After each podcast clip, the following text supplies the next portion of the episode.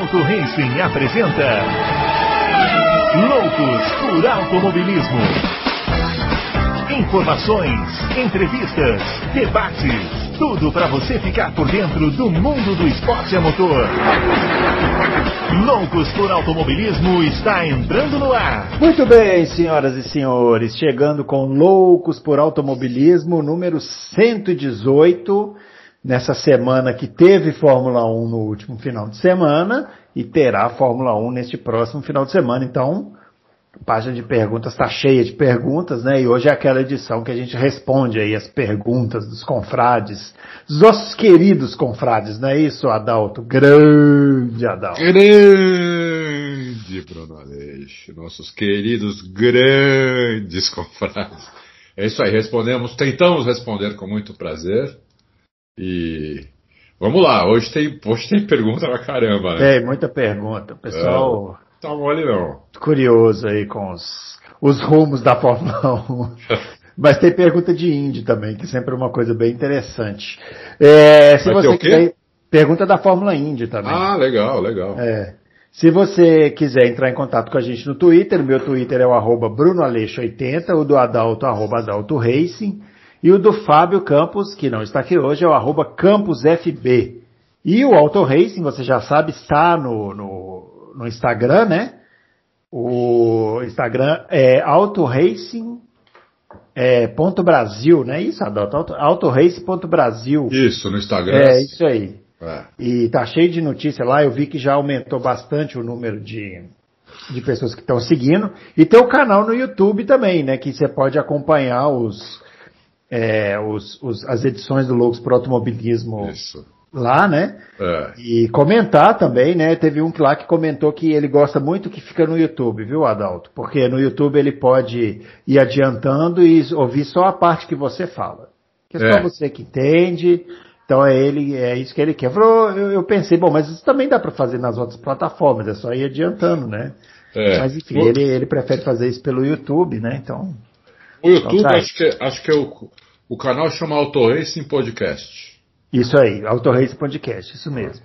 Eu, Entrei lá, deixa eu falar uma coisa. de terça-feira já tem bastante tem bastante visualização lá. Até. É, de, deixa eu falar para vocês uma coisa aqui. O, o, o canal no YouTube, para a gente poder começar a fazer lives para vocês, precisa ter mais de mil inscritos. Então, isso, isso. não apenas se inscreva, como divulgue aí para os seus é, amigos e pessoas que você sabe que gostam de automobilismo, porque a gente precisa ter esse número mínimo aí para começar a fazer lives, né, com chat, Boa, interagir, né?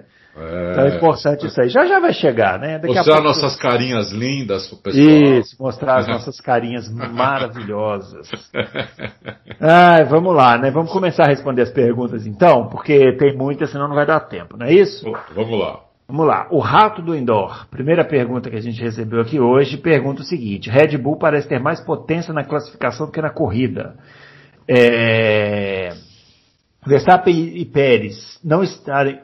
Ele está perguntando o seguinte: se pode acontecer de na corrida Verstappen e Pérez não estarem levando o motor até a sua rotação máxima em cada troca de marcha para não comprometer tanto a confiabilidade até a sétima ou oitava corrida que teoricamente as equipes colocariam UPs novas. Pode isso, Adal? Será que eles estão trocando de marcha antes do necessário? É a coisa mais fácil de se fazer, é isso. É. É, é, é, é a melhor maneira de se fazer isso. Você coloca um limitador lá, por exemplo, se um motor vai, vamos dar um exemplo aqui, se o motor vai uhum. a 12 mil giros, né, você deixa isso na classificação, porque é uma, uma volta só, e na corrida você põe 11,800, por exemplo, entendeu? É. Uma curiosidade que é interessante a gente lembrar as pessoas é o seguinte: aquelas luzinhas que ficam no volante lá, que elas acendem, né? Para indicar a troca de marcha, elas não são contagiros. É. Né? Esses carros de, de Fórmula 1 não têm contagiros. Então, elas funcionam de acordo com a programação que foi feita. Se a programação foi feita para girar até 11 mil giros, não importa é. se o motor pode chegar até 20. É. Na hora que ele chegar até 11, vai acender a luzinha azul para o cara trocar de marcha, né? Isso, exatamente. exatamente. É exatamente isso. É, porque às vezes a pessoa pode olhar e falar, nossa, mas como que eles falam que está reduzindo é. se continua trocando a marcha no giro máximo? Não, está trocando a marcha no giro que ele... É, que, programou. Né? Lógico, né? lógico, lógico. Isso independe, inclusive, do mapeamento do motor. Uhum. Você pode deixar o mesmo mapeamento e alterar aquelas luzinhas lá para quando chegar em 11.800 acender a última e o cara troca a marcha, entendeu? É. Então, é, é, eu, eu, não, eu não tenho certeza se é isso que eles estão fazendo, mas é uma, seria a, a, uma solu, a solução mais fácil é essa. Beleza, vamos muito lá. Bem, muito bem observado pelo rato do indoor. Muito bem observado. O Marcelo Moraes, ele pergunta se a gente está acompanhando as corridas pela, pela F1 TV e quer deixar o elogio ao Fábio Campos. Eu não deveria ler isso aqui, né? Mas, não deveria, bem, não deveria. É, vamos quebrar esse galho aí do, do Fábio Campos, né? Ele está dizendo que seguiu aí a receita do Fábio de assistir a transmissão internacional e tá, achou muito mais emocionante e tal. Agradece ao Fábio pela insistência. É, é eu, eu, respondendo diretamente a pergunta, eu já acompanhei pela F1 TV, mas o que acontece é que na F1 TV a transmissão nacional é a mesma da Band, é né? É uma coisa que a gente aqui já até comentou que não deveria ser, né? Não deveria ser. O F1 TV deveria ter aproveitado, mas isso deve ter sido contrato também, né? É. Hum. é porque a Band não deve ter aceitado uma concorrência aí nesse negócio. É. Não, mas o que tem na F1 TV é que você pode colocar a câmera on board na televisão, não, né? Não, F1 TV é espetacular, né? É. Você pode colocar a câmera on board, você pode acompanhar os tempos, você pode botar o mapinha. Isso. Aí, ai, cansei da transmissão brasileira, aí você coloca a transmissão em holandês, Isso. alemão, é. né? É. Vale muito a pena a F1 TV, o preço é, é bem é, é honesto, bem barato, né? bem, bem, bem honesto. Então. Pelo, pelo que oferece, é muito barato. Mano. É. Eu, eu quem... quando, quando falaram que até F1 TV, quando até mandaram um e-mail para nós, para a gente ser revendedor e tudo, eu fiquei meio assim, falei, isso aí vai custar uma nota, né, meu? É. Mas, é, porque, por exemplo, eu já assinei antes é, NBA e NFL, e, pô, era 10 vezes mais caro, entendeu? Uhum. Era 10 vezes mais caro. Quando eu assinei a NFL, eu paguei 250 dólares. Uhum. É, eu, eu, diria, eu diria o seguinte, que, que, quem não tem, porque ah, eu já tenho a TV aberta, não precisa assistir. Olha, vale muito a pena, até para você rever as coisas. O F1 TV não tem é. só Fórmula 1 atual, ele tem reportagens, documentários, tem é. corrida antiga, com narração original. Então, assim, imagem boa, né? Porque Muito se você boa. vai no YouTube aí e pega essas corridas antigas lá da década de 90, tá com aquelas imagens todas zoadas, né? Que os caras gravaram em HS e tal. Lá não, lá é com tudo digitalizado. Então, é, assim, é. vale muito a pena de, de ter para quem gosta realmente, porque fala assim, ah, você pode acompanhar o, o a câmera on board, você acompanha a câmera on board com rádio ao vivo do, do da equipe conversando com o piloto, então isso, é, isso. é bem legal. Bom, Dan José, quem sairia mais enfraquecido? A Red Bull tirando o Hamilton da Mercedes ou a Mercedes tirando o Verstappen da Red Bull? Ah, é difícil, é uma pergunta difícil. Acho que eu acho que as duas ficariam bem, bem enfraquecidas, tanto uma quanto a outra. Qual ficaria mais enfraquecida, não, não, não dá para cravar, mas as duas ficariam muito enfraquecidas. É, eu, eu acho que a Red Bull ficaria um pouco mais, porque a Red Bull não tem ninguém no radar para substituir, né? A é. Mercedes tem, né? A é Mercedes é verdade, tem o, é verdade. A Mercedes tem o Russell, que já mostrou que senta no carro e, e acelera mesmo. É. E o Norris, que agora com essa história de estar com o motor Mercedes na McLaren, sempre é um vínculo, né? É verdade. É verdade. A Red Bull tem essa dificuldade. Tem. Muito bem. Daniel Hartmann. Na corrida de Portugal houve um momento, houve um período em que o Pérez se aproximou um pouco do Verstappen enquanto o holandês tentava chegar no Bottas. Pérez estava em ritmo ligeiramente melhor que o Verstappen. Vocês acham que ele está pegando o jeito da Red Bull? Espera alguma melhora em Barcelona? Eu espero uma melhora, né? É, ele mesmo falou que está tendo que mudar a tocada dele para ser mais rápido. É, não é fácil um piloto, a tocada da, da, do carro da Red Bull é bem específica é, para ser rápido como o Verstappen, né? Tem que ser uma tocada muito específica e ele tem que simplesmente, ele tem que conseguir fazer essa tocada do Verstappen. É um piloto já muito experiente, já, a experiência ela, ela tem muito mais prós do que contras. Mas um dos contras é que você quando você é muito experiente em alguma coisa, você está meio viciado a fazer da, daquele jeito, né? Uhum. Então é mais difícil, às vezes, você, você mudar uma para uma coisa completamente nova. Mudar para uma coisa que você já fez, tudo bem. Mas mudar para uma coisa muito nova, talvez seja mais difícil que com um piloto mais cru. Mas os pilotos crus que a Red Bull teve ali, o, o Gasly e o Albon, não conseguiram, entendeu? O, o Verstappen, ele, o, o Tcheco, se você for ver puramente, ele também não está conseguindo. Mas ele tem, eu acho que ele tem mais possibilidade de conseguir, porque ele já largou uma vez na frente do Verstappen, lá, lá, em, lá em Imola, né? A classificação, tudo bem, o Verstappen errou, mas até aí morreu Neves. Uh, né? Errou não é problema dele. Ele não errou. É por isso que ele fez aquela voltaça. E, e chegou, chegou, como ele falou aí, chegou perto. O Verstappen estava ele estava uh, mais lento porque ele estava atrás do Bottas, né? Ele, é, pega muita turbulência. É, ele não conseguiu ultrapassar o Bottas porque o ritmo dele era melhor que o do Bottas. Só que como ele não conseguia ultrapassar o Bottas, quando chegava na reta o Bottas abria, então ele ficou naquele ritmo mais lento e o, e o, e o Checo foi chegando. É, é meio, meio normal isso. É. Bom, pergunta do. Fra... Nossa, esse nome aqui é Fraun Fran Blum F1. É, é um nome que não dá para pronunciar, então depois é. se ele puder fazer a gentileza de trocar esse nome aqui, a gente agradece. É, queria saber se a Honda já conseguiu resolver aquele problema que obrigaram a reduzir potência da UP no GP do Bahrein. Caso não, se tem alguma previsão de quando esse problema será solucionado. Olha, é, ainda não tenho essa informação de que eles resolveram. É, nós vamos colocar, eu não sei se vai, se vai dar para ser hoje ou amanhã, é, alguma. A UP da Honda já foi trocada várias peças, viu? Aquelas uhum. que, que tem limite de troca, uhum. já foi trocada várias. É, principalmente no carro do Tsunoda, no do Gasly e até no do, até no do Pérez já foi trocado. Só no Verstappen, que até o GP de Portugal não tinha tido nenhuma troca. Não sei se teve depois. Porque, é, é, inclusive, essa é a razão deles terem, deles terem é, limitado um pouco a potência do carro é essa, não ter liberado a potência máxima, porque eles tiveram que trocar peças. Então eles estão trabalhando, assim como a Mercedes também estava tá, trabalhando e conseguiu liberar a potência máxima no, em Portimão, a Honda está trabalhando para conseguir liberar a potência dela máxima também, o mais rápido possível. Não sei se vai ser agora, porque ainda não tenho essa informação não. Se eles, se eles conseguiram, se eles vão de potência máxima, no, o, do, o Mate não me falou nada sobre isso, não.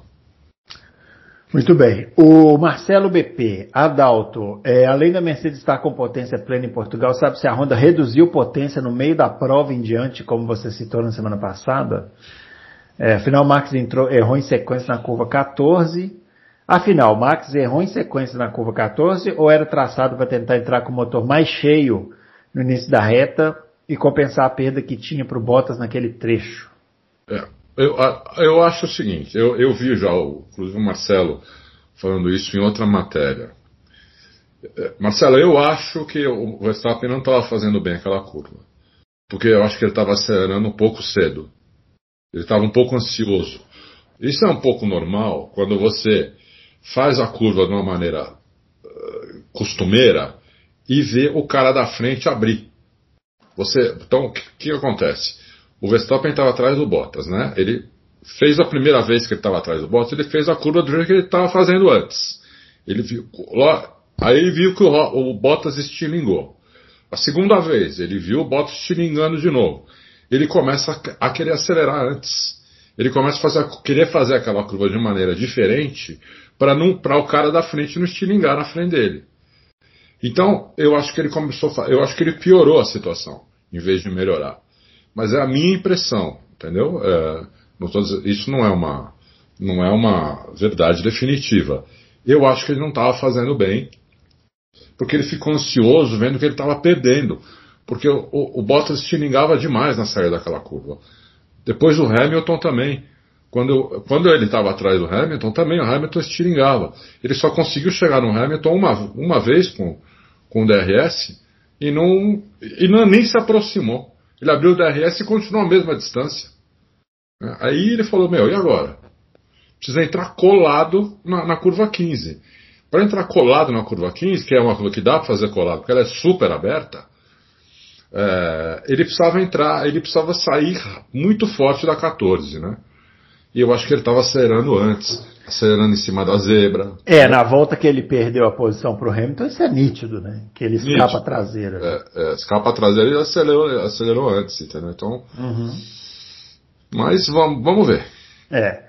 Ó, aí o Marcelo Bebê aqui pede pra gente mandar uma pergunta pro Fábio Campos responder aqui na terça-feira. Já mandei, viu, Marcelo Bebê, antes que você me xingue aí.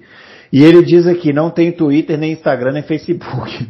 Ó, Marcelo BP, o senhor, duas coisas para dizer para o senhor. Primeiro que o senhor está alijado da sociedade. E segundo que o senhor é muito feliz por causa disso. Eu tenho uma certa inveja do senhor. Mas vamos lá. É, Kleber Aquesta, boa tarde, confrades. Boa tarde, confrades. Qual equipe está se dedicando mais para a temporada de 2022? Pessoal ansioso, né? O pessoal já quer saber da temporada de 2022, Adalto.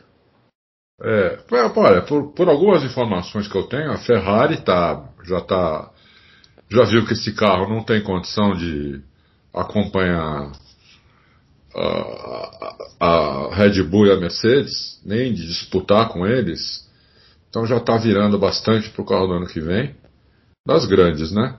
A, Res nem precisa falar, né? Nem está mexendo nesse carro, só está pensando no carro do ano que vem. E aos poucos a, a maioria vai, vai, vai acontecer isso com a maioria. A não ser quem estiver disputando ali na frente ou disputando com a McLaren para ser P3, que hoje a McLaren está em, tá em, tá em P3, né? Meio com. Até meio fácil, não tá? Eu não, eu não olhei o, o, a tabela de, das equipes, uhum. mas eu acho que, estou olhando agora nesse momento, ó, é, é, a McLaren está com 53 pontos e a Ferrari com 42. Se a Ferrari não fizer nada, a Ferrari não vai, não vai alcançar a McLaren, porque a McLaren tende a melhorar, porque o, o, o, eu acho que o Ricardo tende a melhorar. Então, você tendo dois pilotos marcando bastante ponto, né? A, a, a, McLaren tende a descolar da Ferrari. Já está 11 pontos na frente com três corridas. Então, é, é isso. Muito bem. O Éder Matias está é, tá falando que a parada do Bottas foi muito lenta. E se tivesse sido normal, o Bottas teria tido tempo de aquecer os pneus na primeira volta e o Verstappen não passaria na pista. O que a gente acha disso? E pergunta também se, se aquela questão do. Ah, só comenta é, sobre a questão do asfalto lá na Fórmula Indy, com dois tipos de asfalto, não tinha condição de fazer duas linhas. É exatamente isso que a gente falou. Essa questão da parada do, do Bottas foi lenta, mas pouco mais lenta, né, Adalto? Foi pouca coisa mais lenta. É. é. O Verstappen passou, inclusive, o Bottas na reta oposta, né? É. Porque acho que ele pensou ali, se eu deixar para passar na, na reta principal, não vou conseguir, né? Porque ficou 200 é, a, tese, a tese dele aqui é que se tivesse sido, sei lá, vai, um milésimo mais rápido, o Bottas teria conseguido não ser ultrapassado ali naquela reta oposta, e aí ele conseguiria resistir é, na, na, na, retona, né, na reta principal, onde o Verstappen não conseguia chegar. É, é Pode ser, né, mas não dá para saber. Não dá para saber, é difícil saber. Muito bem. A Red Bull sempre faz o pit stop mais rápido de todos, então uhum. é meio normal acontecer isso. Né? Muito bem. É, o Braia está falando. Me desculpe o longo comentário, Braia. Dois parágrafos.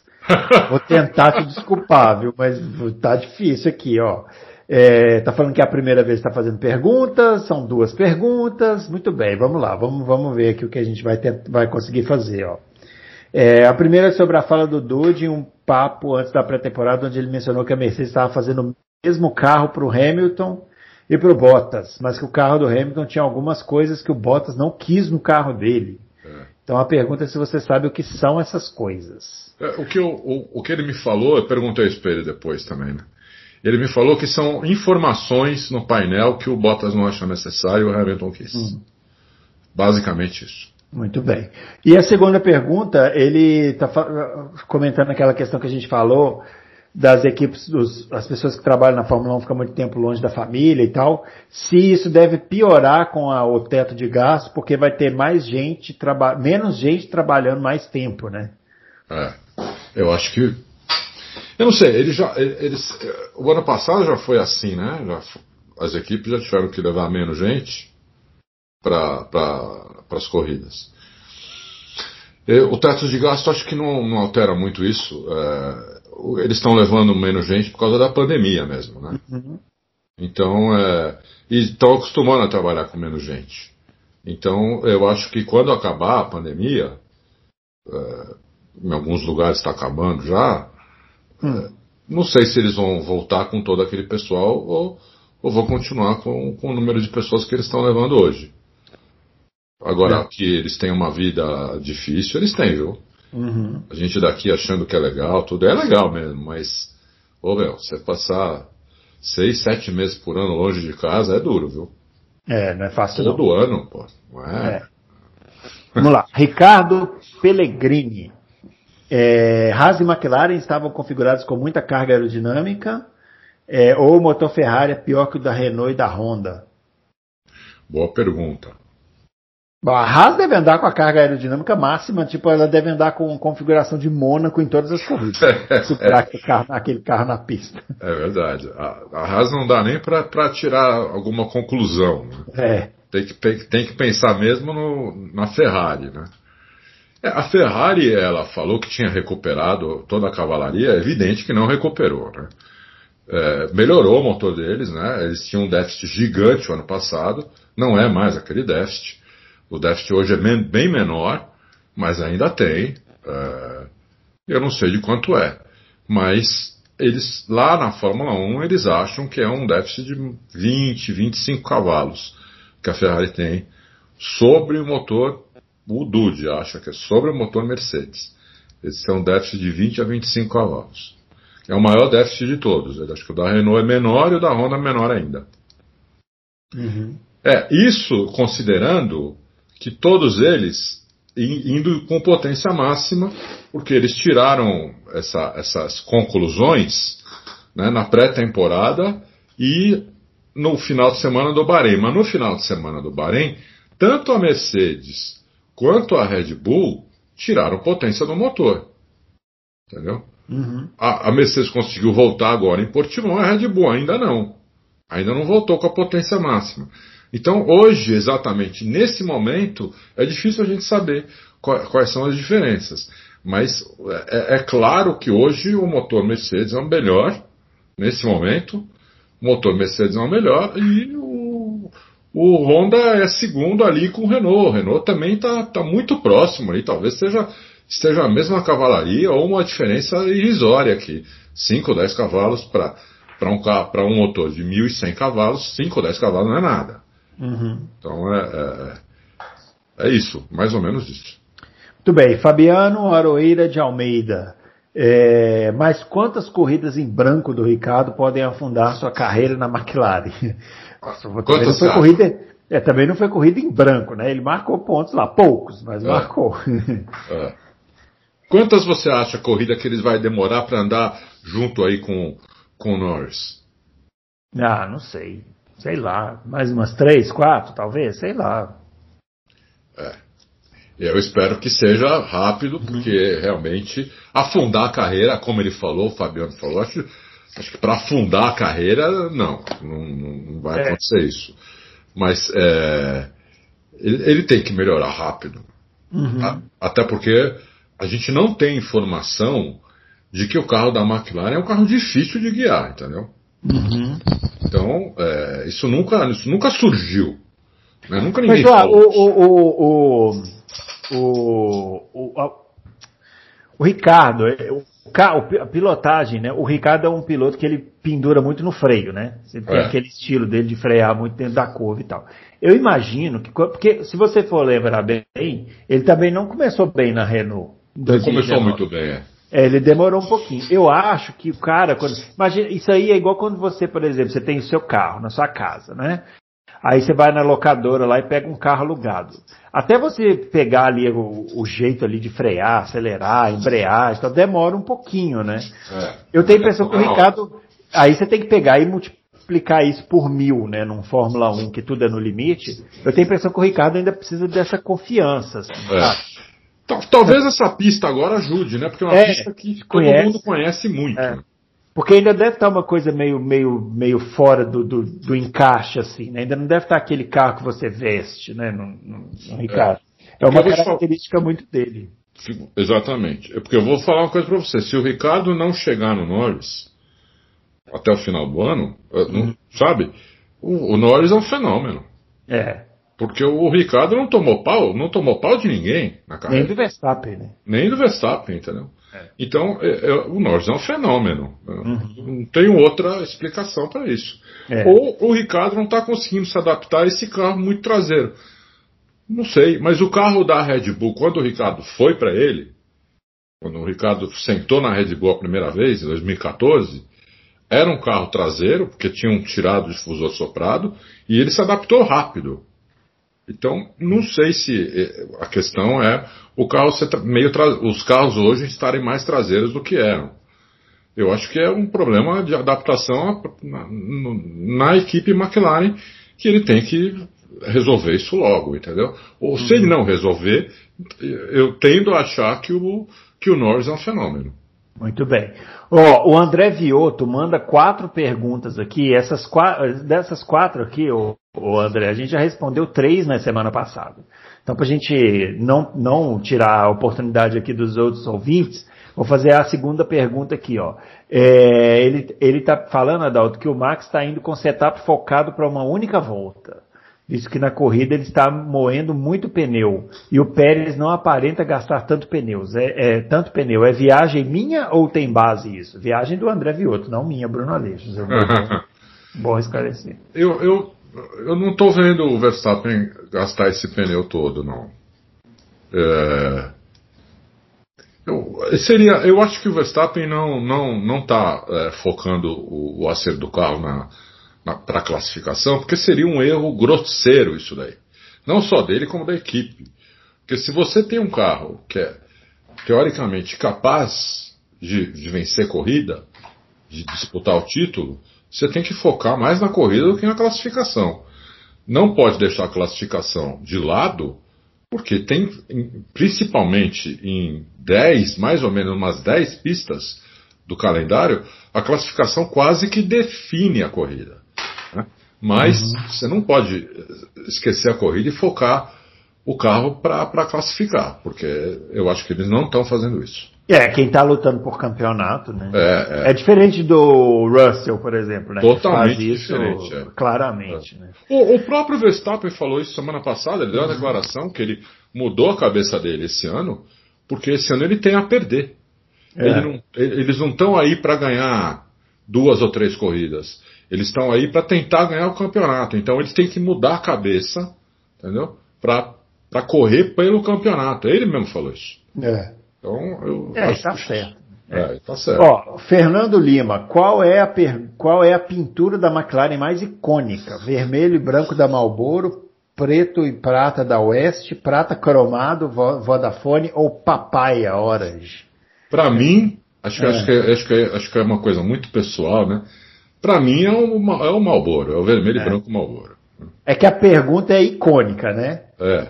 Icônica sim. Vermelho e branco Malboro. Agora, bonita, esse prata e preto oeste aqui eu achava bonito demais. Era lindo demais. Muito bonito. E esse prata cromado aqui que ele lembrou, que era aquele de 2005, 2006, também tem muitos fãs. Ah. É, o Fábio Campos, por exemplo, eu sei que é um dos fãs dessa, dessa fase aqui. Eu não, eu, eu prefiro a, a anterior é, a prata da Oeste. Agora, a mais icônica, não tem dúvida, né? Tem é, dúvida. É, eu, quando eu comecei a ver Fórmula 1, basicamente no, no, ano seguinte, ou dois anos depois, já entrou essa, essa pintura da Marlboro e ficou até. É, foi a grande fase né, da McLaren. A grande fase, que, é, que ela ganhou quase todos os é. títulos dela, foi com essa pintura. É, então fica aí. O, a, como a pergunta é icônica, fica aí o, o, o vermelho e branco, sem dúvida. É, é, o AV Lima poderia abordar um pouco a discussão da guerra de motores Mercedes e, e Red Bull, é, Honda, né? É um indicativo da saída da Mercedes para 2025 ou é só a Red Bull cooptando funcionários para tentar manter o seu motor doado pela Honda? Ah, tá. Ele está falando do possível motor Red Bull, né, no futuro. É. Hoje foi mais um, né? Hoje mais um engenheiro lá que cinco. mais cinco, né? Cinco. Uhum. É, eu acho que a segunda opção, eu não vejo a Mercedes saindo em 2025, por enquanto. Posso mudar de ideia, mas por enquanto eu não vejo. Eu acho que é, eu acho que é mais a segunda opção, porque a fábrica da Red Bull é perto da fábrica de motores da Mercedes. Uhum. Então, eles já pegaram os japoneses da Honda que eles queriam, eles já conseguiram pegar. Tem outros japoneses da Honda que não querem morar na Inglaterra. Né? É, eles queriam alguns japoneses que estavam no Japão. Eles não querem morar na Inglaterra. Eles não falam inglês, falam mal uhum. inglês, tem os costumes. O japonês é, é, né, oriental tem, um, tem costumes muito diferentes de, de, dos ocidentais. Então, muitos, a maioria não quis. Então, eles, quem que eles vão buscar? Eles vão buscar a Mercedes que está perto e, e, e, teoricamente tem o melhor motor. Teoricamente não. Na prática tem o melhor motor desde 2014. Então é, é, é muito assim, isso aí é. Eu faria isso, o Bruno faria isso, até você, a Vilma, faria isso. A, a Velima. A, Velima. a Velima. É. é. Tem muita onda em cima dessa história, né? De, de ah, porque está tirando Gente, isso é mercado de trabalho, né? É. Você vai construir um motor, aí você precisa de pessoal para construir o motor. Você vai buscar quem? Quem está trabalhando na melhor fábrica de motores. Alguns vão aceitar, outros não. É isso, né? É exatamente. É basicamente isso. Bom, o Felipe Pereira pergunta sobre o teste do Grosjean na Mercedes. Se é mais uma jogada de marketing ou realmente não tinha ninguém melhor para a função. É, eu acho que é uma jogada de marketing. É, é uma né? jogada de marketing. A Mercedes prometeu isso logo depois do acidente do Grosjean, lembra? Lembro. Então, então acho que eles estão cumprindo o prometido, é isso. É, é, é bom lembrar, é, é, é, quando ele pergunta que não tinha ninguém melhor para função, acho que é o que mata a questão, né? Porque não é uma não é, ele, não é um teste funcional. Isso. Né? O, o vai lá desenvolver componentes, né? Ele é. vai dar uma volta no carro da Mercedes para fazer uma despedida da Fórmula 1 e lá. É isso. isso. O Siegfried pergunta se a gente tem notícias da organização do GP de São Paulo. Será que independente da pandemia, os responsáveis pela organização têm competência para isso?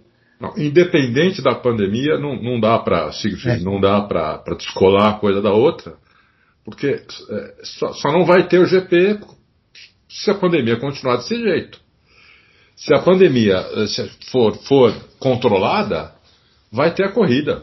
Uhum. É... Na verdade, ô Siegfried, a competência que você colocou aqui não é para a organização do GP, porque essa, o GP do Brasil é organizado em São Paulo há quantos anos? Sei lá, desde é. 1990. Então tem competência. A questão é, vai ter competência para controlar a pandemia? Hum, Isso. É. Interrogação. Essa interrogação. interrogação. É. Essa é Não sabemos. É. Essa é a interrogação. É. Essa é a pergunta que não quer calar.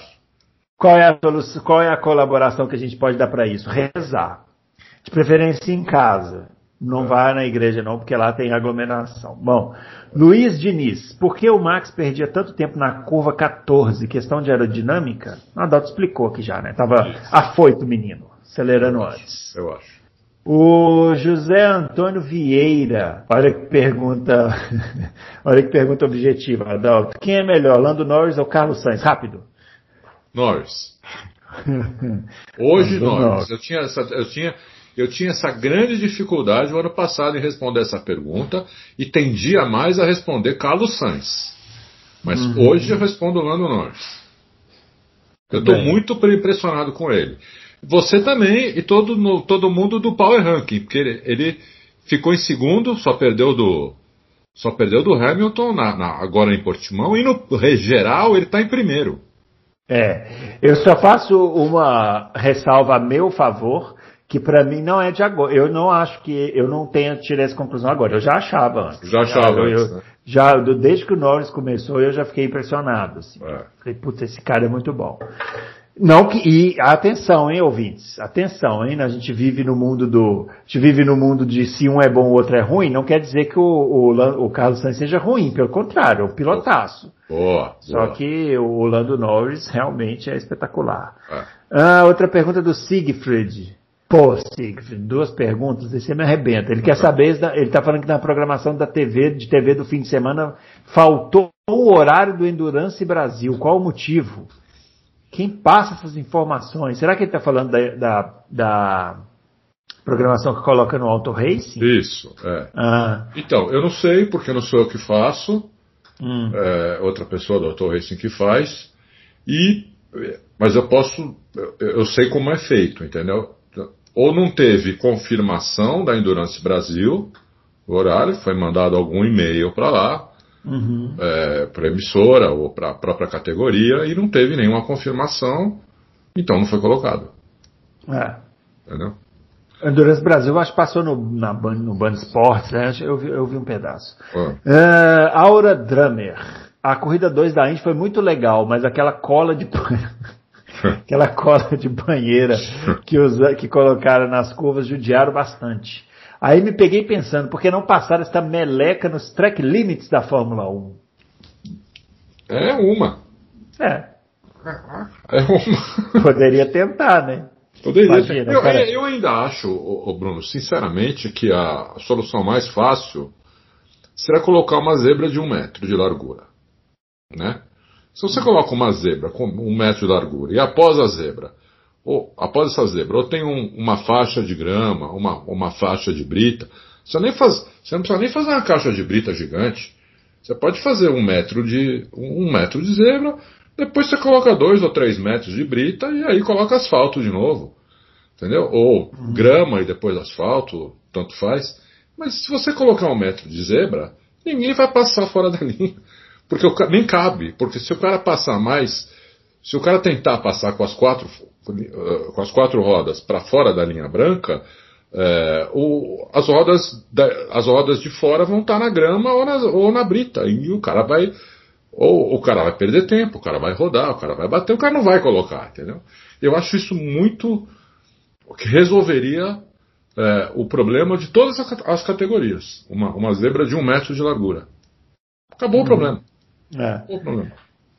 Muito bem. O João Paulo Lamas, o site Motorsport da Alemanha, publicou hoje diversas fotos técnicas no pit lane da, do GP da Espanha. Comparei algumas fotos dos GPs anteriores parece que teremos muitas atualizações em várias equipes. Será que o meio-campo estará mais próximo dos líderes ou a Mercedes e Red Bull se distanciarão ainda mais? É, boa, boa pergunta do João Paulo. Primeiro que agora é, todas as equipes, uh, quase todas, elas levam a primeira grande atualização para a Espanha. É sempre assim, né? É, ainda mais que os testes da temporada sempre foram lá, eles conhecem muito bem a pista. É, é, é o que vai acontecer não dá para saber, né? É, quem vai melhorar mais não dá para não dá para cravar aqui. Mas não tem dúvida que quase todas as equipes vão estar com carros bastante diferentes lá uh, apesar da curva 10 ter sido modificada e a pista foi alongada em 20 metros, inclusive. Uhum. Uh, mas não dá para saber quem vai estar tá melhor, vai precisar esperar o primeiro treino livre. A gente não está muito acostumado com isso, né? Uh, a gente sempre sabia que a Mercedes era a favorita, favoritaça total. Agora a gente tem certas dúvidas aí, né? Graças a Deus. Né? Graças a Deus, a gente tem essas dúvidas, né?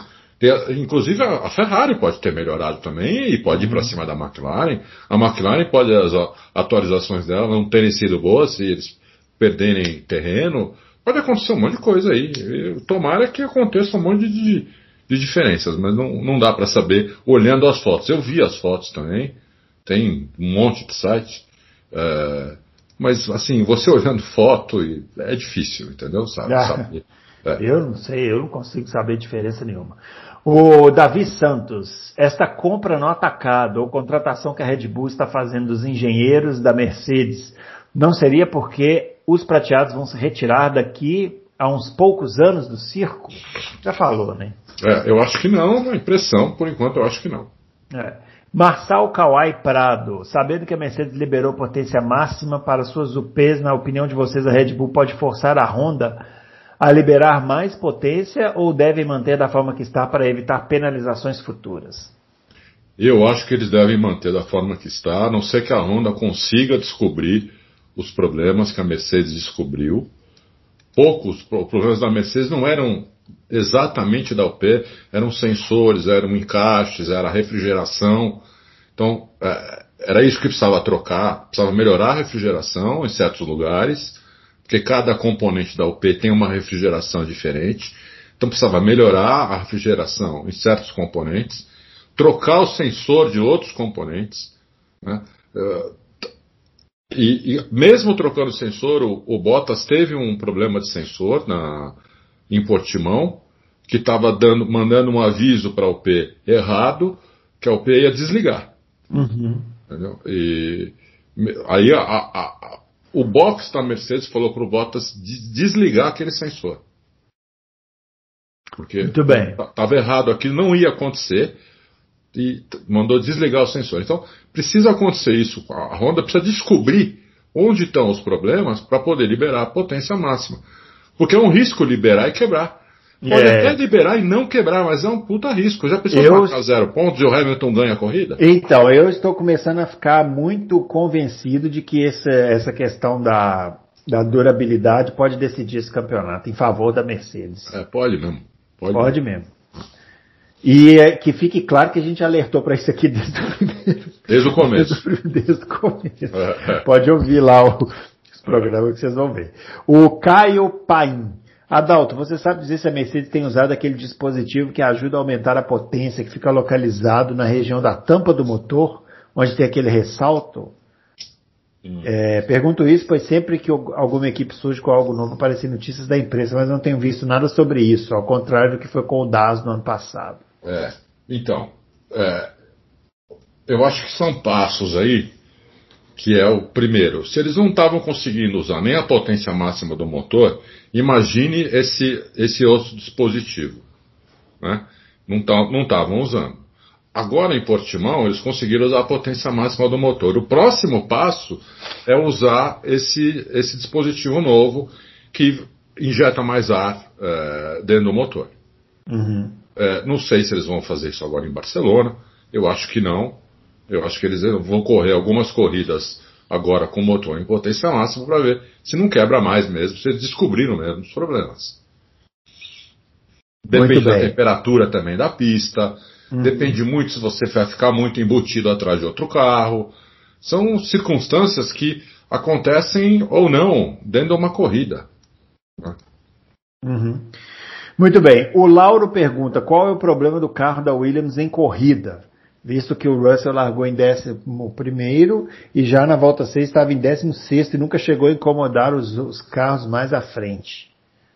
É, o problema da Williams, assim, faz tempo já, é o problema muito de aerodinâmica. A Williams é um carro que tem pouco downforce e tem muito arrasto. É um carro totalmente escroto né, nesse sentido. que precisava, precisava ser ao contrário, precisava ter mais downforce com menos arrasto possível. Então, é, numa volta de classificação, você, você é, o pneu até, até segura a onda, até ajuda, né? É, porque é uma volta só.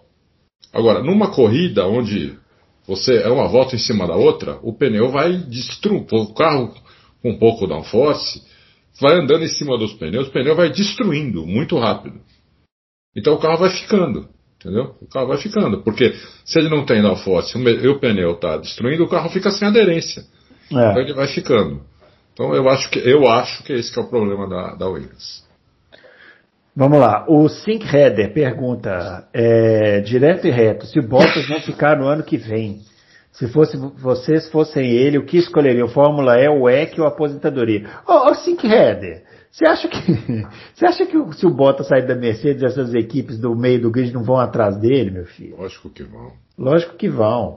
Esses pilotos que pilotam em, em, em equipes que dominam, né? É. Eles sempre têm uma sobrevida. Lógico. Né? De, de, ali de, de, em equipes menores, né? Sempre pega, tem. Pega os últimos dois brasileiros bons da Fórmula 1. É. Pinho e Massa. Uhum. Né? Bons exemplos. Né? Eles né, ficaram um O Rubinho teve Ferrari. duas sobrevidas, eu diria. Então. Duas. Ele teve uma da, da Ferrari, que ele foi para a Honda. Aí quando virou Brown, a Brown foi a equipe dominante e ele ainda conseguiu ir para Williams. Ainda conseguiu ir para Williams. É. Então, ele então vai. Sobrevidas. É. Think, think Header, falar uma coisa para você, o Bottas, Bottas é um ótimo piloto, cara. é que a comparação dele é o Hamilton. É, é como, é como o Senna com os companheiros de equipe dele, com exceção do Prost, que também era um gênio. Você acha que o Berger era, era, era um piloto ruim? O Berger era um ótimo piloto. Todo mundo queria o Berger. Foi para a Ferrari, foi para um monte de equipe. Boa. Andou na Benetton, na época boa da Benetton. Entendeu? Só que se você senta do lado de um gênio, você parece um piloto ruim. Agora você tem que saber fazer essa, essa escada, essa comparação, entendeu? Qualquer piloto praticamente colocar do lado do Verstappen e do Hamilton, principalmente do Hamilton, porque também ele tem muita experiência e ele está na melhor fase da carreira dele, né? Ele melhora assim mais do que a gente imagina que fosse possível. Ele vai parecer fraco. O, o Pérez está tomando uma surra absurda do, do, do, do Verstappen. Quem esperava isso? Todo mundo queria o Pérez lá, porque todo mundo achava que ele ia andar junto com o Verstappen. Três corridas ele está tomando uma surra. Né? É, vai dizer que o, o, o, o Pérez é um piloto fraco? Lógico que não. O Bottas é um piloto fraco de maneira nenhuma. Já fez 17 poles em cima do Hamilton. 17. Fazer uma pole em cima do Hamilton é difícil. Imagina 17. Eu não contei quantas corridas o Bottas ganhou. Mas eu acho que foram umas 10 já. Né? Então, é, eu não sei, também não contei. É, é, é, um piloto muito bom. Acho que ele vai para outra equipe fácil. fácil. Uhum. Bom, vamos acionar o Kers aqui, porque ainda tem muita pergunta. Ó, o Jean Kepler Ondrasek, ele manda aqui um desenho é, para solucionar as corridas sem sal de Barcelona. Eu, é, convido aí os ouvintes a entrar lá. A única observação que eu faço é que a volta de, nesse, nesse traçado que ele colocou aqui, Adalto, dá, dá menos de 30 segundos, né? Então eu acho que não vai rolar. Bom, é. o doutor Botelho, grande doutor Botelho, ele pergunta, sabemos que as relações de marchas não podem ser modificadas pelas equipes no decorrer da temporada, mas cada equipe define uma única relação para ambos os carros ou cada um dos dois carros da mesma equipe pode ter relações diferentes? Pode ter um relações outro. diferentes. Não, pode é, ter, né? É, é, o piloto, né? O piloto escolhe a dele, né? Isso, isso. É o piloto o engenheiro dele que, é lógico, a equipe faz todas as contas, né? E fala, olha, a melhor relação de marcha teoricamente é essa. E dá e mostra isso para os dois pilotos com os engenheiros deles. Aí eles decidem se eles vão usar aquela ou se vai ter alguma alteraçãozinha, alguma marcha ou outra. Lembrando é. que já, já concordamos aqui no Loucos para Automobilismo que isso aí é a regra, a gente apelidou aqui de regra várzea. Várzea, é várzea. É a maior várzea da Fórmula 1 essa regra de, eu também acho, escolher uma relação de marcha para correr em Monza e a mesma em Mônaco. É, é. Uma é uma várzea, É. Isso aí é uma várzea absurda. Isso. É. Muito bem, Márcio Kajima pergunta sobre os cinco maiores erros das equipes que vocês acham que foram cometidos. Deve ser esse ano, né? É, bom, mas tá, tá cedo ainda, hein, para falar isso. Em cinco é, anos, acho que teve cinco, cinco erros. erros. É, eu, eu consigo apontar a estratégia da Red Bull com o Pérez nessa última corrida, vai. Isso. Mas nem sei se foi erro, né? Eles, eles fizeram de propósito ali para tentar dar uma segurada no Hamilton. É, mas para mim foi erro. Para mim foi erro. É, para mim foi erro. Para mim é erro, por exemplo, a Red Bull não avisar os pilotos, chamar. Vem cá, cabeção. Ó, ontem não podia sair da pista na curva 1 e 2, lembra? Pois é. Hoje eles soltaram o negócio, não pode sair na curva 3 também. Entendeu? Suas cabeças. Não pode sair na curva 3 também. Então vai para a pista. Não sai da pista na curva 1, 2 e 3. Isso é um erro grotesco da Red Bull.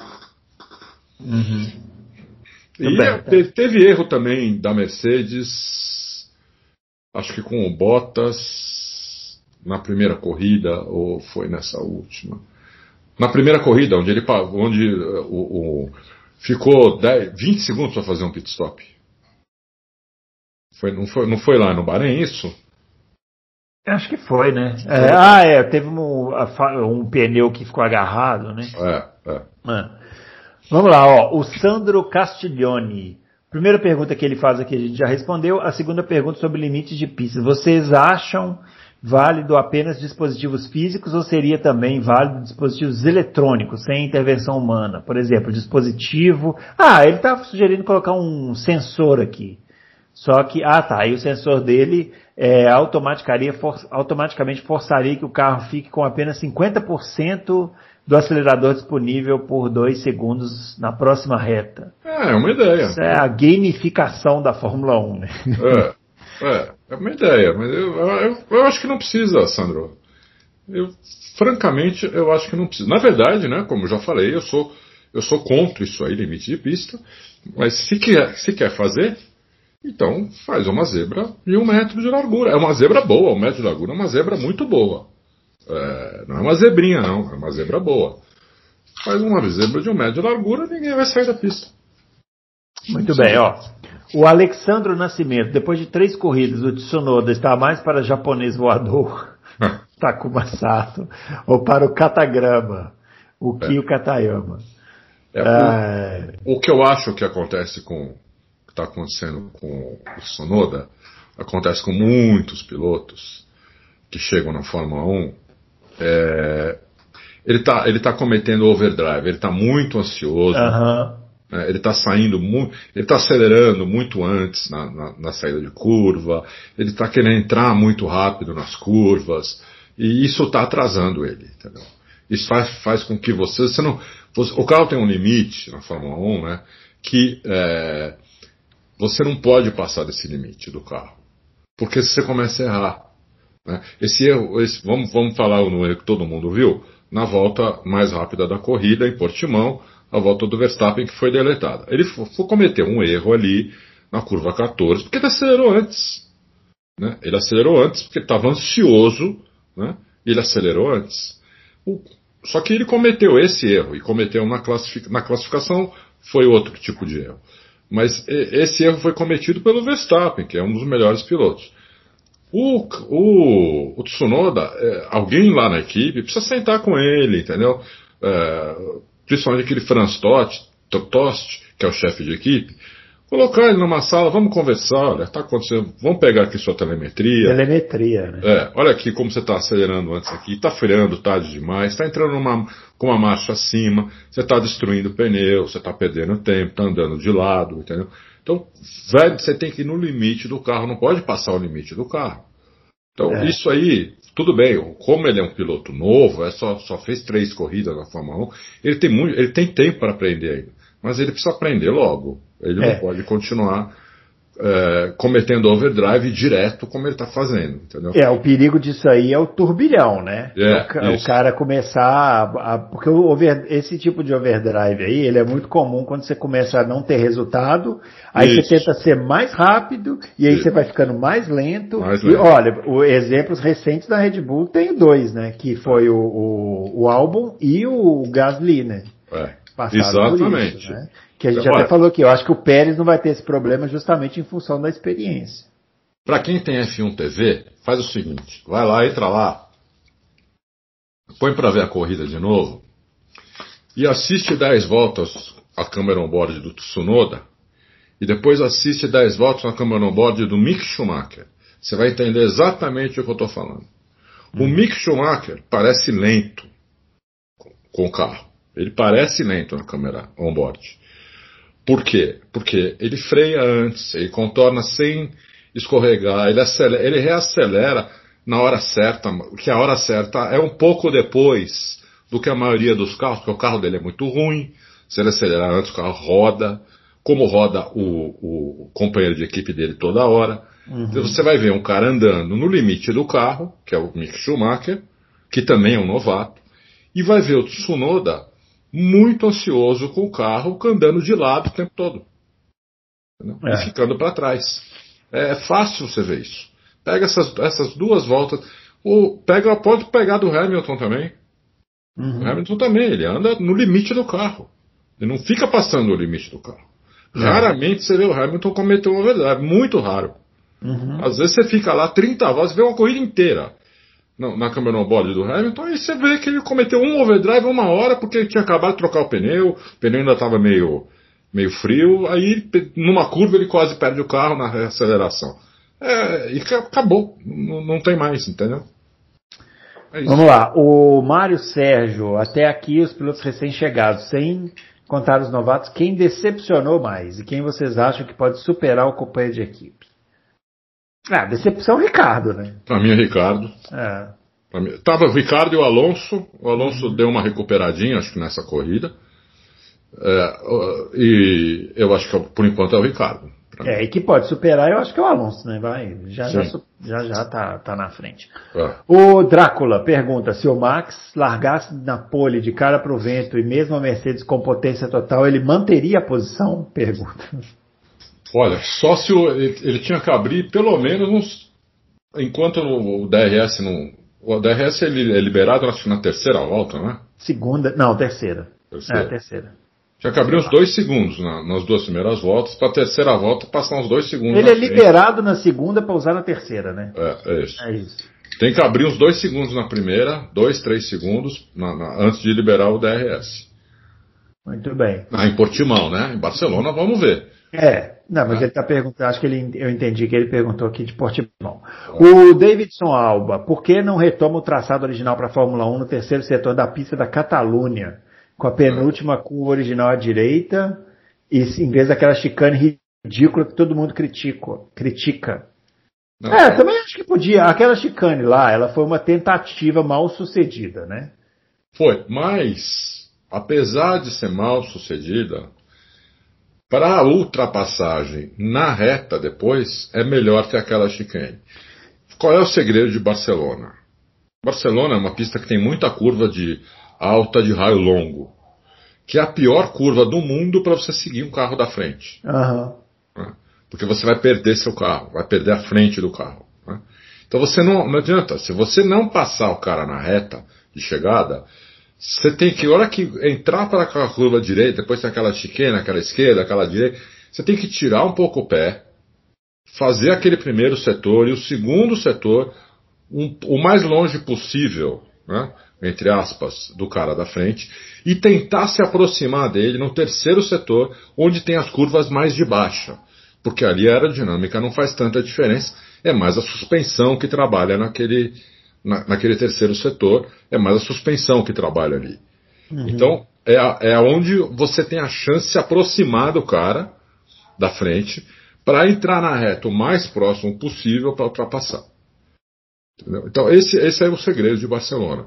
Você tem que fazer um, o, o, do cara que está atrás para tentar ultrapassar o da frente.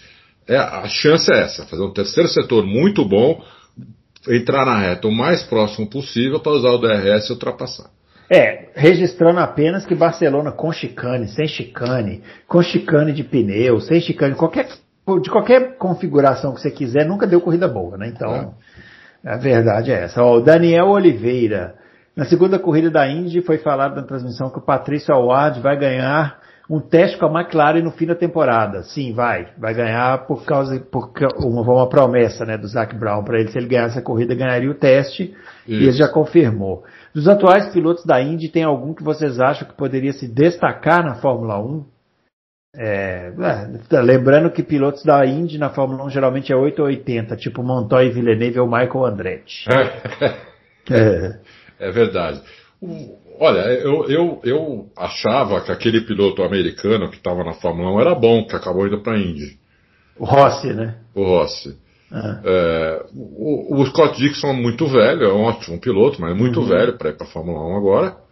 Seria, se, se, se ele fosse para a Fórmula 1 agora, ia acontecer com ele mais ou menos o que está acontecendo com o Jimmy Johnson, que saiu é. da NASCAR e foi para é. a Indy. É. Né? É, então o Bruno tem mais. Você vê algum jovem lá com potencial? Esse que vai testar para a McLaren, Patrícia Award. Para mim é o mais promissor aí. Legal. Desse da Indy.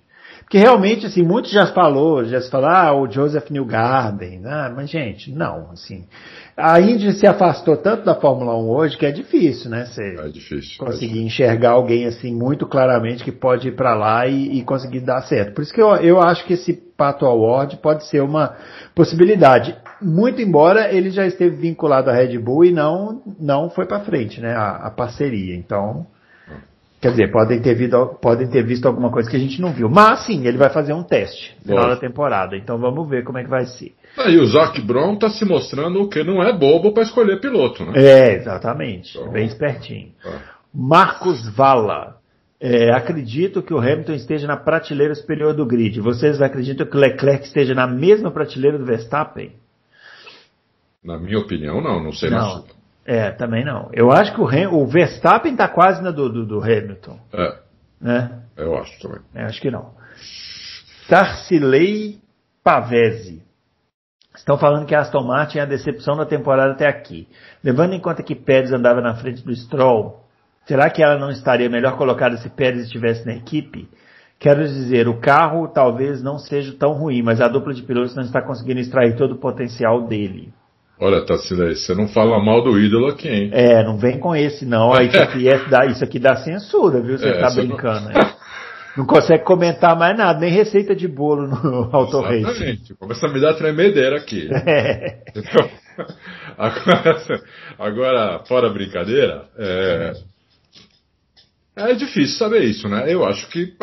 Não, gente... eu para mim não é difícil não. Eu acho que o Pérez estaria andando na frente, com certeza. Essa foi a troca de piloto mais bizarra que eu já vi Pô, nos últimos anos na Fórmula 1.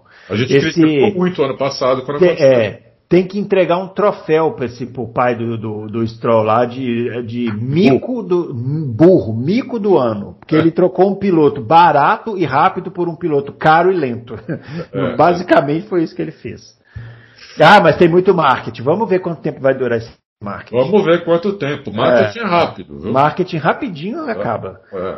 Uh, Fernando Jimenez, é, observando os motores Mercedes e Honda, em qual aspecto vocês acreditam que o motor Mercedes está fazendo mais diferença? Aceleração, velocidade final ou bateria que carrega mais rapidamente? Eu acho que a aceleração, torque do motor, o torque da, da Mercedes está muito bom. Uhum. A saída de curva, quando eles estilingam, quando você sai da curva e dá no acelerador, tá indo muito bem isso, entendeu? Tá com uma tração muito boa. É lógico que você precisa ter suspensão para, senão o carro também começa a derrapar. Mas eu acho que eu acho que é nesses nessas é, que ele falou aqui, eu acho que é isso. Uhum. A bateria, é, a Honda tinha esse problema o ano passado. Parece que foi resolvido. Né? É, pelo que a gente sabe, parece que foi resolvido o problema, não se falou mais nisso esse ano. Ao contrário, se falou até da Mercedes, que não estava. Que, que foi um boato, que também não é verdade, que a bateria da Mercedes estava acabando antes da reta. Não, não estava, não. Não estava, não. Muito bem. O PHF1, Adalto, está falando aqui sobre a tocada do Hamilton, falando assim que o Sainz está muito impressionado, falou que numa entrevista, sei lá onde, que está muito impressionado é. pela forma tranquila com que ele ultrapassou o Max e o Bottas. É, e falou que o, o Sainz disse que o carro da, da Mercedes já não é mais dominante. E está perguntando o que, que a gente acha dessa tocada aí do Hamilton. Ah, a gente já falou várias é. vezes, né? A tocada do Hamilton, ela simplesmente, ela melhora, né? É. Ela melhora, ela melhora. Até chamamos a atenção aqui, né, que desde é. 2016 ele só melhorou, né? Só melhorou. A gente acha que chegou no máximo você vai ver, tem mais, tem mais, tem mais, é incrível. É, o, cara, o cara realmente está no auge dele. É. Você, achava, você achava que o auge era três anos atrás, depois dois anos atrás, depois o ano passado, parece que agora é esse ano. É o auge que nunca chega, né? O é, exatamente. Tá próximo do auge. O pa, a Paula PBO falando só que concorda com o Fábio Campos na questão dos limites de pista. O Fábio Campos, hoje ele já foi elogiado, aí tem uma outra pessoa que concorda com ele, logo no dia que ele não vem, tá vendo? Depois fala que, depois fala que a gente não, não transmite os elogios. Tá aí, ela tá falando que concorda com o Fábio na questão dos limites de pista. O Adriano Aguiar. É, torço pelo Ricardo, mas vendo as câmeras on-board do Lando Norris, acho que a temporada vai ser mais, vai ser difícil para ele. Que vocês acham? Difícil pro Ricardo, né? É, vai ser, fala. vai ser, não tem dúvida que vai ser. Ele tem que aumentar o nível dele, porque senão vai ser muito difícil mesmo. Porque tá, tá, tá guiando muito o Lando Norris. O que ele fez, já tinha feito em Imola. A gente está falando muito agora de, de, Portimão, porque ele chegou, né? Foi melhor do resto em Imola. Que ele ia fazer a pole. É, ele ia fazer a pole. Ia fazer a pole, teve a volta deletada, entendeu? Uhum. Só isso que aconteceu. Os dois últimos aqui que chegaram atrasadinhos, mas eu vou dar essa colher de chá. O André Aires pergunta sobre o teto orçamentário, falando que a gente disse aqui sobre a questão da consultoria e o controle, e está dizendo: dias atrás a Red Bull e a, e a Ferrari não aprovaram punições esportivas em caso de alguém furar o teto. Vocês realmente acreditam que é possível controlar as equipes? Eu acho que é possível controlar as equipes. É, precisa querer, é uma questão muito sensível, é uma questão política, né? É, mais do que uma questão técnica. Tecnicamente é completamente possível controlar as equipes. Agora, tem que ver politicamente até onde isso é, até onde isso vai, até, até onde a FIA e a Liberty têm força para fazer isso, entendeu? Uhum. É, é, eu acho que é esse o, o, o problema. Muito bem. E por último aqui o Adam Gonçalves pergunta: tem uma posição mais ingrata do que a do Ocon? Pois se ele perder do Alonso será criticado. E se bater o Alonso terá seus metros diminuídos devido ao fato do mesmo estar voltando após dois anos fora. Adam, eu não concordo muito, né? Eu não concordo muito com isso, não. Eu acho que se o, o Ocon bater o Alonso, o Ocon se, se consolida na Fórmula 1. Não tem nenhuma dúvida mesmo o Alonso estando velho, mesmo o Alonso talvez estando mais lento, é, o Alonso ainda tem um, um, um, prestígio muito grande entre as equipes, entre os chefes de equipes, até entre os pilotos. Então, é, o Alonso foi o único cara que o Hamilton vetou na, na Mercedes é, pro, pro Toto Wolff. Vetou assim, modo de falar, não é que ele vetou. Ele não tem esse poder. Mas ele teve uma conversa, a gente já falou isso aqui há dois, três anos atrás, não lembro. Ele teve uma conversa com, com o Toto Wolff, dizendo para o Toto Wolff qual era o ambiente da McLaren quando eles estavam juntos lá. Qual é o ambiente que o Alonso deixa na equipe. Uhum. Se, ele, se o Toto Wolff ia querer um ambiente pior do que era em 2016 entre ele, entre o, o próprio Hamilton e o, e o Nico. Falou que com o Alonso ia ser muito pior. Entendeu? É. Então, é, o Alonso tem ainda muito cartaz, é, e se ele bater, se o Alonso for batido pelo Ocon, o Ocon vai, ser, vai, vai se consolidar na Fórmula 1. É, eu, não, eu, não, eu ainda acho que isso não vai acontecer. Eu é. acho que o Alonso vai, vai bater. Só que é o seguinte, né? Se acontecer, além do, do Ocon se consagrar, a Alpine derrete, né? Porque o Alonso Sim. não vai aceitar e é. aí que o ambiente vai ficar ruim. Aí o ambiente vai ficar horrível. É. Vai ficar horrível. Muito apesar, bem. Apesar, é. Bruno, que dizem, dizem em muitos lugares assim, que o Alonso tá, é, é quase uma outra pessoa. Ele está hum. muito mais de boa do que ele era. É, é sei, mas, mas no, no, no, treino, no treino ele, ele ficou mal no treino, ficou mal, ficou bem nervosinho, né? Você viu depois, né? É. Mas tudo bem, é. acontece, né? Acontece, você é. fica bravo porque você vai mal. Todo, todo mundo que, que pratica esporte é assim, né? Ninguém gosta de perder. E outra, o Alonso Mas... mudado até a página 2, né? É. Da página 3 em diante, não. Então, é. ele pode ter mudado até ele tomar, até ele ver que vai mesmo. Eu só quero, eu só quero lembrar que quando o, o, o Alonso chegou na McLaren com o Hamilton na primeira passagem, era tudo lindo no começo. Sim. Era uma maravilha, eles eram amigos. Isso. Quando acabou o GP da Malásia, que o Hamilton, ele terminou em primeiro, o Hamilton em segundo, antes do, do, dele falar qualquer coisa no rádio, ele pergunta em que posição chegou o Hamilton, aí o engenheiro fala, chegou em segundo, aí ele, uhul, nossa, nós somos um time maravilhoso e tal. Três corridas depois, veio aquele GP de Mônaco, um queria matar o outro. Então, assim, é, né? é, bom, é bom lembrar isso aí, né? Ambiente bom. É, é. é, que nem Senna e Prost também, né? É. Quando o Senna chegou, o Prost falou: não, agora, agora equipe dos sonhos, temos os dois melhores pilotos do mundo. Brincando com o outro, uh, você queira, né? É. Meia dúzia de corrida depois, um queria matar o outro também. Queria matar o outro. é isso aí. Bom, pra nós é ótimo, né? Que a gente gosta de, ser, de pau quebrar. Muito bem, senhores, é isso. Finalizando o Loucos para Automobilismo. Esse final de semana, então, tem a Fórmula 1 na Espanha e tem a Fórmula E em Mônaco. É, a Fórmula E reviu aquela questão lá da, da, de tirar energia no final da corrida e tal. Então, review. Então pode, pode, acho que podemos ficar tranquilos que não teremos aquele vexame da última corrida em Valência, não. Beleza. Fiquem ligados aí, a gente volta na próxima semana com o Loucos para Automobilismo número 119, repercutindo aí esses eventos todos, beleza? Grande abraço para todo mundo e até lá.